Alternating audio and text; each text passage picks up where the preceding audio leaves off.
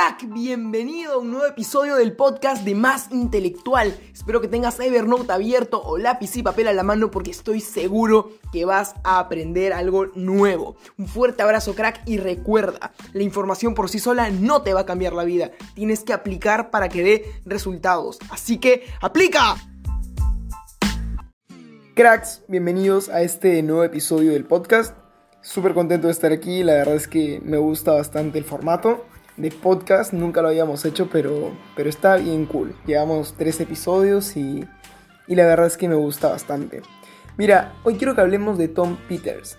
Yo sé que seguramente no lo conoces porque digamos que es old school, pero te voy a hacer una breve introducción, de hecho la misma del capítulo del libro del que te lo estoy leyendo, Tribu de Mentores, porque realmente la entrevista que se le hace y las preguntas que, que le hacen eh, da mucho juego a que responda cosas muy potentes y efectivamente así es, responde cosas ultra potentes que me encantaría compartir contigo.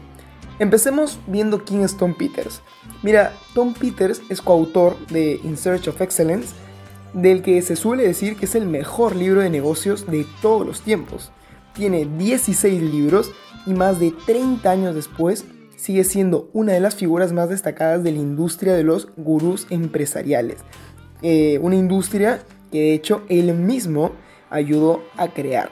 Según CNN, mientras que la mayoría de los gurús de negocios repiten el mismo mantra pase lo que pase, Tom Peters es ese hombre que marca la diferencia, que sigue reinventándose a sí mismo.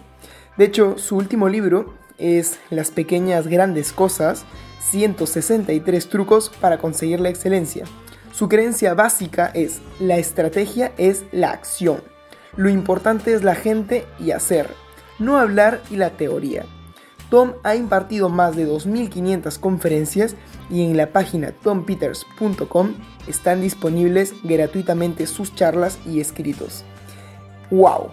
Más de 2.500 conferencias, 16 libros, estratega empresarial y bueno, de entre esos 16 libros, autor de uno, uno de ellos considerado eh, uno de los mejores libros de negocios de todos los tiempos. Sin duda, eh, si este caballero, si Tom Peters buscara trabajo, tiene un currículum cuanto menos interesante. y bueno, a ver, mira, eh, Tim Ferris, que es el que entrevista aquí a, a las personas que aparecen en el libro, en determinado momento de la entrevista le hace una pregunta. Y creo que esta pregunta tiene mucho potencial porque las personas que me siguen en la cuenta, como un 44% aproximadamente, son de entre 18 y 24 años. Entonces, probablemente muchas de ellas estén cursando alguna carrera. Y la pregunta va relacionada con esto. Escuchen, ¿qué consejo le darías a un estudiante universitario inteligente y motivado que fuera a salir al mundo real? ¿Y qué le aconsejarías no hacer? A lo que Tom Peters responde, todo el mundo te dirá que hagas tu trabajo así o asá. Mi consejo es de otro tipo. Los buenos modales rinden mucho. Doy por supuesto que eres listo y que trabajas duro, pero ser educado, amable y honrado es el fundamento del éxito laboral, así como de la realización personal. Y entre paréntesis colocan, y si alguien dice que eso es de blandos, que venga y verá lo que es ser duro. Me encanta esta respuesta porque sin duda Tom aquí juega con una, con una mentalidad diferente. Me encanta porque nadie te habla de la importancia, bueno, casi nadie, aquí vemos que él marca la diferencia, que casi nadie te habla de la importancia de los buenos modales hoy en día. Y claro, este señor tiene 77 años y algo que me gusta mucho realmente, a, a mí particularmente, de la vieja escuela, es este amor por ser educado, por ser cortés, por ser caballero, que parece que últimamente, oh wow, estoy sonando como un viejo, pero es que de verdad parece a veces que, que nos estamos olvidando un poco de esto, que sin duda alguna le dan mucha calidad a un, son características que le dan mucha calidad a una persona.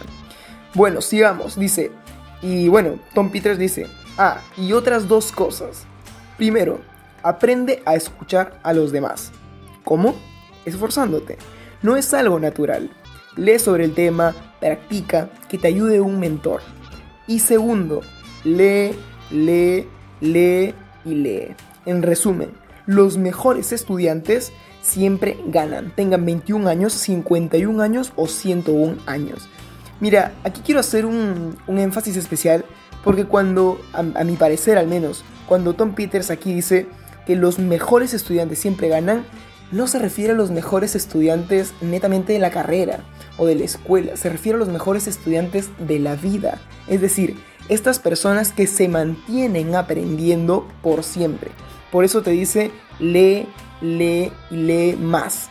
Porque creo que se refiere, y lo creo porque he sabido que él es un lector apasionado. De hecho, él no entendía mucho de tecnología y se dio un año sabático en el que durante todo ese año se refugió en una cabaña y solamente leyó.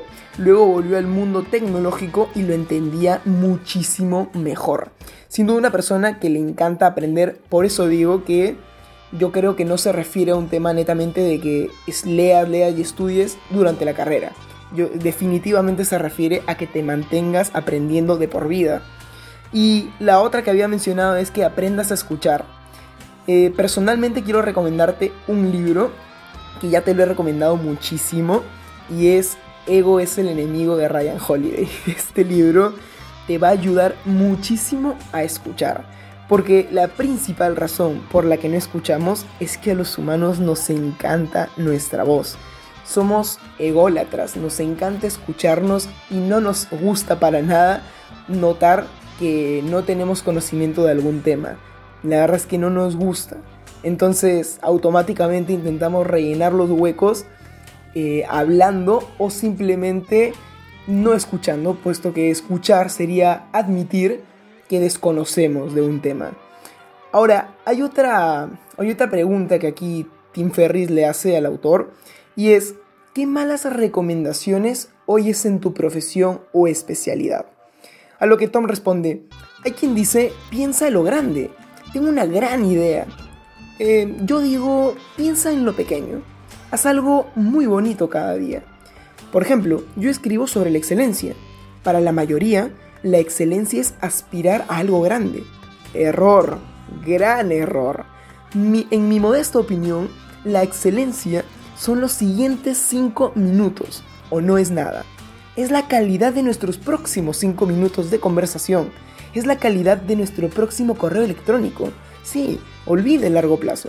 Que los próximos 5 minutos sean el no va más. ¡Wow! Sin duda CNN cuando dijo que él marcaba, que, Tom marcaba tendencia, no se equivocaba. Porque ya ves, es lo contrario a lo que dice la, la gran mayoría. Hay una frase que ahora mismo no recuerdo de quién es que decía, en el momento en que te notes en el lado de la mayoría, es momento de detenerse a reflexionar. Esa frase me encanta y la llevo como mantra de vida y qué pena que ahora mismo no se me venga a la mente el nombre del autor. Pero bueno, mira, atento, te lo voy a repetir aquí, ¿eh? La excelencia son los siguientes 5 minutos o no es nada. Me encanta porque, mira, cuando, cuando piensas, y no solo tú, sino cuando pensamos en general a largo plazo, nos volvemos, eh, por así decirlo, como empezamos a procrastinar mucho porque vemos las cosas muy lejanas. Esto no quiere decir que pensar a largo plazo sea malo, ni muchísimo menos. Claro que hay que hacerlo. Pero hay que tener objetivos a largo plazo, pero empezar a trabajarlos con micro objetivos a muy muy corto plazo. Porque si nos centramos y solamente pensamos en el largo plazo, se ve tan lejano todo que lo que va a ocurrir es que te vas a poner a ver Netflix ahora mismo y tu cerebro se va a autoengañar diciéndote que no pasa nada porque tu meta es en 5 años ser X persona y bueno, hoy puedes eh, ver una serie que no pasa nada y mañana comienzas o en una semana o en dos semanas. No hay problema, si faltan cinco años. Entonces para evitar este tipo de pensamiento y evitar procrastinar muchísimo, mira que hay un hack de productividad brutal que es céntrate en los siguientes cinco minutos, que sean excelentes. Me encantó esta entrevista y por eso quería compartirla contigo. Sin duda creo que hay muchísimo valor. No puedo recomendarte lo suficiente el libro Tribu de Mentores de Tim Ferris. Y bueno, hasta aquí dejamos el podcast. Creo que ha sido un podcast súper nutritivo para la mente. Hemos aprendido de uno de los grandes, ya te digo, Tom Peters. Con esa intro que te he dado de él, ya deberías tenerlo como referente. Acá hay algo muy importante, mira. Tom Peters no tiene cuenta de Instagram, no tiene YouTube, no sube videos, no sube contenido. Y aquí te quiero decir algo súper importante. Vas a encontrar a muchos gurús en redes sociales. Y muchos de ellos dirán la verdad y otros muchos no.